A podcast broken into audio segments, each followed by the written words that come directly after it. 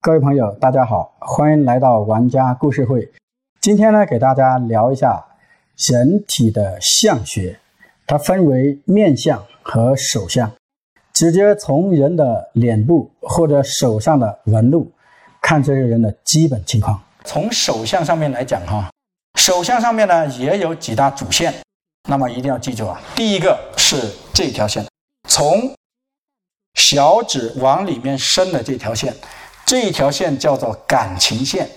如果这一条线比较深、比较宽，像高速路上一样，说明这个人的感情非常的畅通。如果里面有竖纹或者里面有阻碍的东西，说明这个人感情不大顺畅。所以这个人呢，一定要带珠宝。第二个呢，感情线从这个地方穿出来的，就是食指和中指这个缝穿出来的。这种人呢，要破财之相，有多少钱都记不住。所以说，左手来右手出，右手来左手出，这个也要带珠宝，所以要凝固、凝聚它的灵性在这里。那这样的话呢，财路就不会跑。第二条线呢是这条线，从大拇指和食指中间出来这条线，这条线呢叫智慧线，代表一个人的智慧。所以这条线越长的，那说明这个人智慧越好。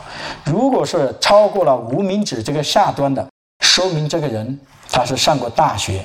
如果没有上过大学的，他的智慧也能达到大学的智慧。那如果是这条线短的话，说明这个人的智商就很一般，所以一定要带什么呢？也要带珠宝。如果上面有竖纹比较多的，说明智慧受阻，那这个人就更应该要带。还有一条线是这条线，从大拇指和食指的中间，从这边穿出来的这条线往下走的这条线，叫做生命线。而生命线呢，又管你的生命。当这条生命线。往下越长的时候，这个人说明什么呢？生命力比较好，那身体会比较好。这样的话呢，你出门在外面带珠宝也有助于你的事业。如果这条线不好，很短又稀，或者是有断裂的，说明这个人身体就会出问题。这个人更应该要戴珠宝首饰。还有这一块呢，要代表你的母亲这一块好不好，就代表母亲好不好。另外还有一个，就是从手掌根部这个位置直直往上走，这条线呢是事业线。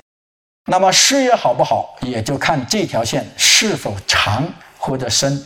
如果是很深很长，那这个人的事业就比较畅通；如果是事业不畅通的，这个地方就会很浅或者没有，甚至有中间有断裂，说明这个人。他的事业有结，如果有两条分开的，那就说明事业有变。这个人不会做一件事做到老，他会经常换工作。那这些人呢，都属于要带珠宝的行列。